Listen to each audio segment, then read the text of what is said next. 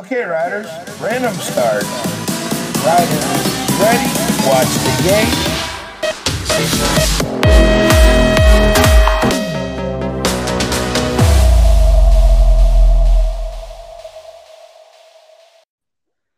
Hola amigos del BMX y bienvenidos a un nuevo episodio de BMX Podcast. Mi nombre es Pablo. Y aquí es Raúl, episodio 16, ¿no, Pablo? No, 15. 15. de- Perdón, se me ha ido uno. 15. Eh, recordemos, el último episodio decidimos implementar esto y el número 15, eh, a mí no me suena, no te voy a mentir, Mate Chaplny, Cha- mm, mi checo no es muy bueno, dudo que me esté escuchando también, así que nada grave. Vale, ¿y de qué vamos a hablar hoy, Raúl? Eh, ok, hoy hablaremos de si mm, la UCI o USA BMX, em, ¿cuál de estos dos implementa, mej- eh, perdón, fomenta mejor el BMX y promociona en general? Eso es.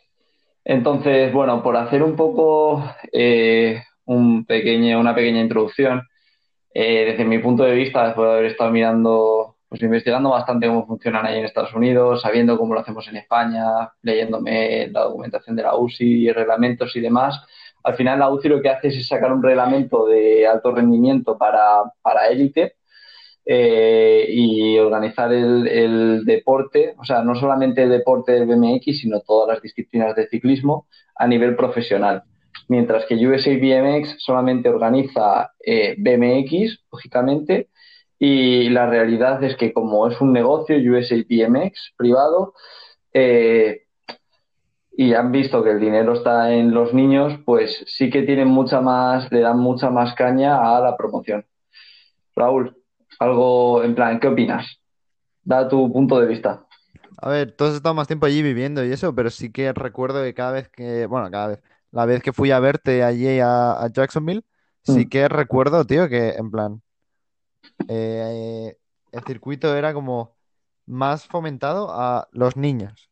Sí, Que haya muchos niños, que, que vayan ellos, en plan, que continúen haciendo MX y que no se lo dejen.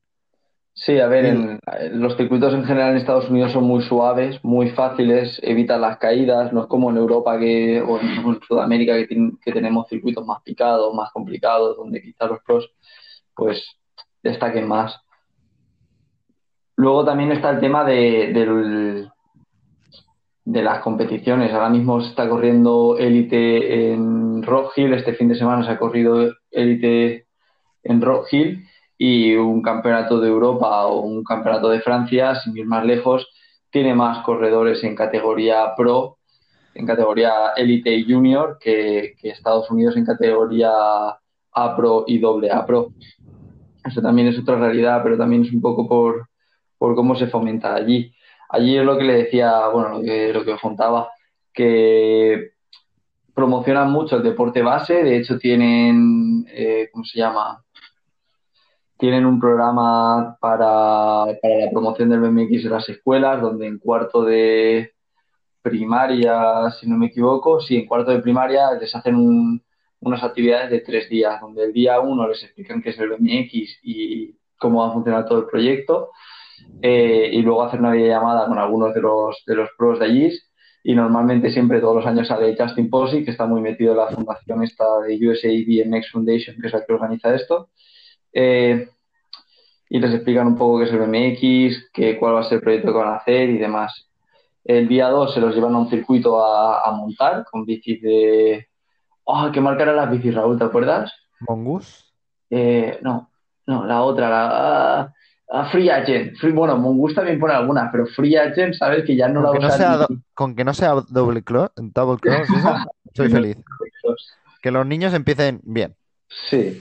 Eh, bueno, se lo llevan al circuito a probar y luego el tercer día lo que hacen es eh, pues, hacer un circuito de BMX con, con tierra y con típico proyecto americanada de Sí, ¿eh? En plan, vamos es que a hacer un...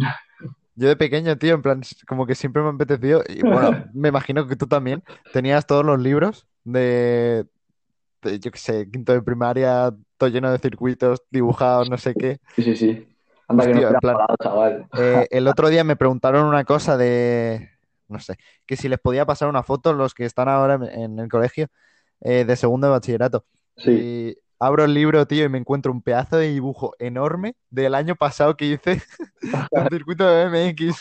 Sí, con step, digo- up, step down haciendo combinaciones rectas técnicas. Y digo, tío, segundo de, segundo de bachillerato con 17 años y sigo dibujando circuitos de BMX.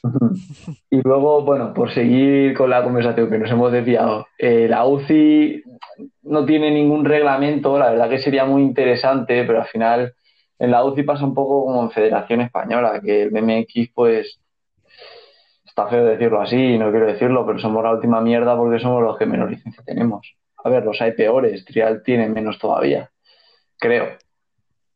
Bueno, No te voy a mentir. no sé si es real o no.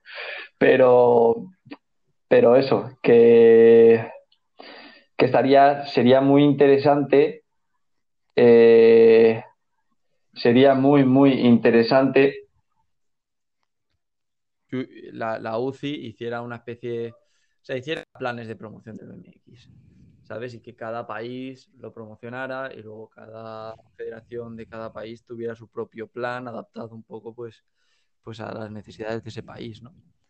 Y ahí en USA BMX todo eso sí que lo tienen, se lo dan a los, a los track operators, a los presidentes de cada club.